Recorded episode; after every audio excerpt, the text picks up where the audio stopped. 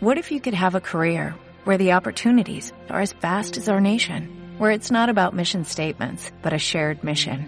At U.S. Customs and Border Protection, we go beyond to protect more than borders, from ship to shore, air to ground, cities to local communities. CBP agents and officers are keeping people safe. Join U.S. Customs and Border Protection and go beyond for something far greater than yourself. Learn more at cbp.gov/careers.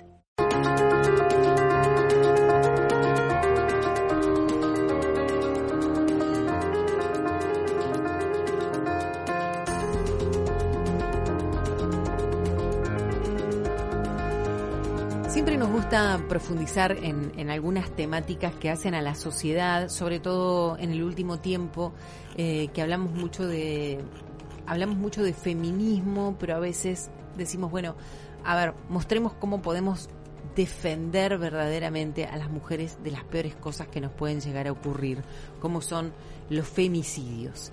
Y, y en esto juega un papel preponderante eh, el tema de, algunas denuncias, de las estadísticas, de lo que se pueda saber este, sobre, sobre esto.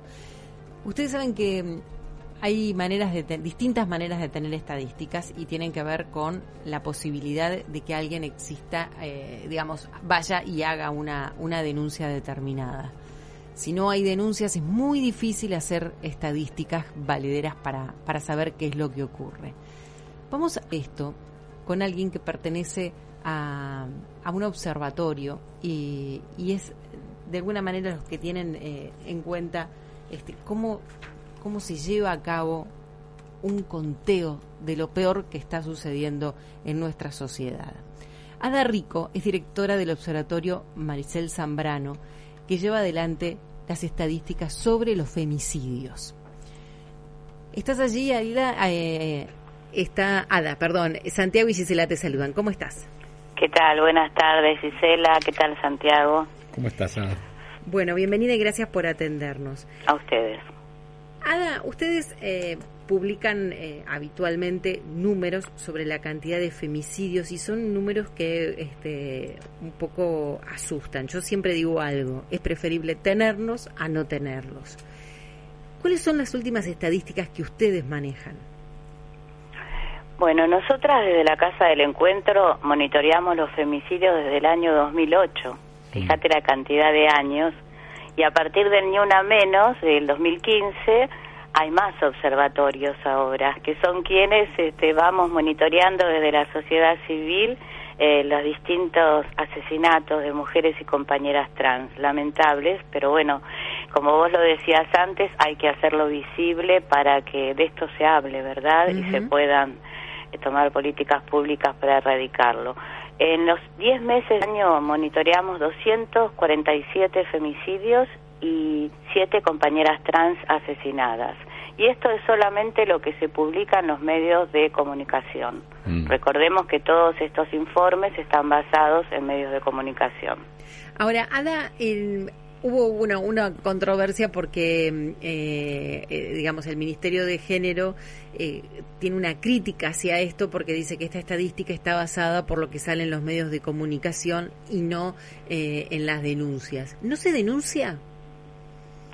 bueno, en realidad no, no, no tenía idea que habían hecho una crítica con esto, porque lo que estamos monitoreando son los femicidios nosotras, no las denuncias. Si monitoreáramos solo las que no nos corresponde a la sociedad civil, porque no tenemos ese registro, sería eh, muy un nivel bajísimo, porque muy pocas mujeres se animan a denunciar y muy pocas mujeres logran una medida cautelar, porque el Poder Judicial realmente no comprende lo que es una situación de violencia de género en una mujer o en una compañera trans. Sí, en realidad lo que, lo que dicen desde el Ministerio de la Mujer es que como las estadísticas oficiales son producidas por el Registro Nacional de Femicidios de la Justicia Argentina de la Oficina de la Mujer. Exacto. Y, ustedes en realidad están tomando datos de allí o están tomando datos de los medios de comunicación? No, por supuesto que el registro oficial que tenemos, que es a partir del 2015, después del Ni Una Menos, uno de los reclamos principales eran que existan estadísticas oficiales Entonces la Corte trabaja con monitorea a través de los expedientes. Mm. Pero ¿qué pasa? Muchísimas veces un asesinato de una mujer por una falta de perspectiva de género del Poder Judicial no es caratulado como violencia de género. Entonces, por supuesto que esto no entra en el monitoreo que, que hace la Corte, que hace un excelente trabajo, por supuesto, pero en definitiva, eh, al no tener una carátula adecuada, ese asesinato queda como un homicidio y no como lo que realmente sería agravante por violencia de género.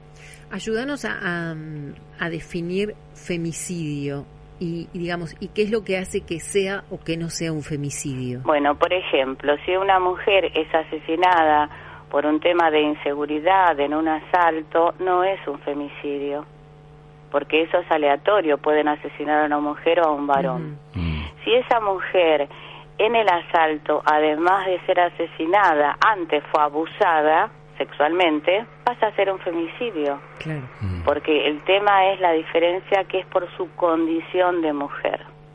Perfecto. Entonces, ahí está muy claro y muy concreto eh, cuál es la diferencia. Y hubo un aumento, eh, de acuerdo a lo que estoy viendo acá, eh, un aumento del 44,5%. ¿Esto en, es, en qué tiempo? Bueno, no sé qué estadística estás mirando. Ah. Nosotras lo que tenemos, eh, primero vamos a aclarar que se presentan mensualmente, se hace un monitoreo, ¿verdad? Después cuando termina el año se vuelve a hacer un seguimiento de cada caso, a ver qué ha sucedido y suponte en el mes de febrero se presenta el informe anual. Si vos me preguntás si hubo un aumento, yo te digo que desde hace tantísimos años, del año 2008 a la actualidad, no se logra descender un asesinato por violencia de género cada 30 horas. Más allá que a veces pareciera que hubiera más porque un mes fue más difícil que el otro, en cuanto a los femicidios, pero cuando llegamos al balance final llegamos a esto, cada 30 horas, que es alarmante y tremendo porque pasaron muchísimos años, porque se generó una toma de conciencia, porque tenemos un Ministerio de las Mujeres, porque tenemos la ley Micaela, tenemos muchísimas herramientas y no se logra descender. ¿Cuál es tu valoración, Ada, del Ministerio de Mujeres, Géneros y Diversidad? Bueno, fundamentalmente que continúe, porque el ministerio es algo que em, hemos reclamado durante años en movimiento de mujeres. De hecho, en el primer 3 eh, de junio de 2015 fue un reclamo unificado para que tenga autonomía, para que no dependa de otro ministerio. Entonces, por supuesto que queremos que continúe. Ahora tenemos una nueva ministra, o sea, lo que pedimos es que se continúen con los programas anunciados. ¿Han servido los la pregunta es, ¿han servido los programas? ¿Vos crees que el, que el ministerio está muy bien? ¿Tu opinión? Que, continúe. Hay gente que lo critica. Es La pregunta es, ¿ha servido para eh, evitar femicidios? No, no porque te sigo hablando de un femicidio cada 30 horas. E, esa es la pregunta. Sin ningún lugar a dudas, las políticas públicas implementadas son insuficientes, porque de lo contrario tendrían que haber descendido.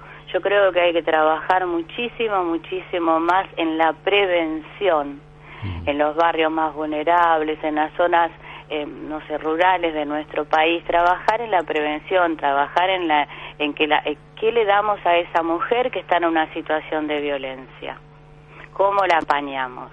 Eh, por ejemplo, vamos a hablar del Poder Judicial, tenemos eh, desde el año 2015 la ley eh, del cuerpo de abogadas y abogados para que una mujer que no tiene recursos pueda tener un patrocinio jurídico gratuito, o sea, un abogado o una abogada en forma gratuita.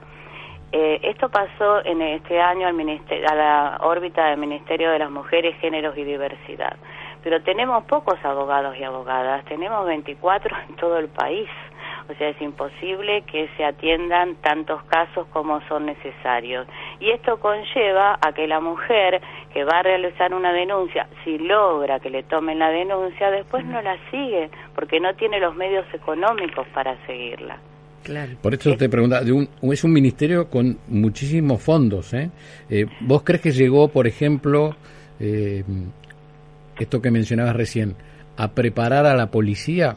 Yo he estado haciendo una denuncia por otro tema y he visto cómo llegan mujeres a, hacer denuncias por violencia y cric cric, ¿no? Digamos, la policía nada. Te estoy diciendo en la provincia de Buenos Aires. ¿eh? Bueno, en realidad tenemos la ley Micaela, que la ley Micaela er, er, lo que hace es realmente capacitar a todos los efectores de la justicia, incluido el personal de comisaría, con la temática de violencia de género. Pero sin ningún lugar a dudas nos está llevando adelante como corresponde, porque la ley Micaela no tiene que ser una charla, tiene que ser una capacitación con una evaluación, a ver este señor qué es lo que entendió de que le mm. hablamos nosotros tuvimos hace muy poco en la provincia de Tucumán un caso tremendo de una mujer que fue a realizar la denuncia, no se la tomaron, la mujer fue a la casa y se suicidó.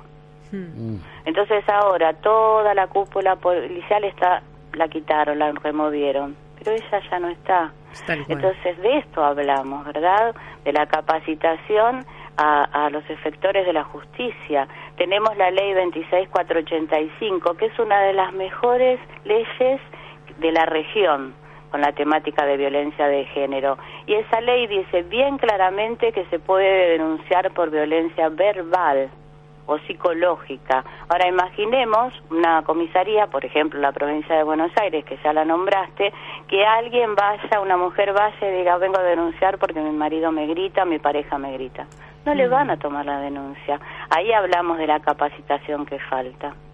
Hablabas de 24 eh, abogados en todo el país. Bueno, el Ministerio de la Mujer tiene más fondos que todo el Ministerio de Defensa. ¿eh? Dos billones de pesos gastaron en el año. Dice aquí, los oyentes de este programa son muy instruidos. ¿eh? Y pregunta, eh, bueno, qué es lo que hizo, si es que si necesitamos realmente un ministerio o una secretaría que realmente funcione. Bueno, la realidad es que nosotras, eh, como sociedad civil, no solo la Casa del Encuentro, sino el movimiento de mujeres, ha pedido un ministerio, ha mm. pedido realmente que tenga autonomía. Ahora, la evaluación de qué es lo que se está haciendo es muy clara porque indudablemente algo está fallando. Sin duda. Ada, lo último que te quería preguntar, eh, si, si tomamos otros países, digamos, ¿de qué países podemos aprender? En, en esto, que vos veas, ustedes desde la Casa del Encuentro, veas que eh, llevan bien las estadísticas, llevan bien las denuncias, son asistidas las mujeres. Eh, ¿hay, ¿Hay algún lugar que vos digas, bueno, a este lugar hay que mirarlo? No, porque la realidad es que avanzan y retroceden. Hace muchísimos años en España, por ejemplo, está bien, es una mirada eurocentrista, pero voy a nombrar esto, que tenían un índice alto de femicidios que eran alrededor de 75 anuales y crearon el Ministerio de, eh, de Oportunidades, o sea, crearon un ministerio por supuesto para las mujeres, con casas de acogida, le llaman en vez de refugios, distintos programas, y lo descendieron al 50%.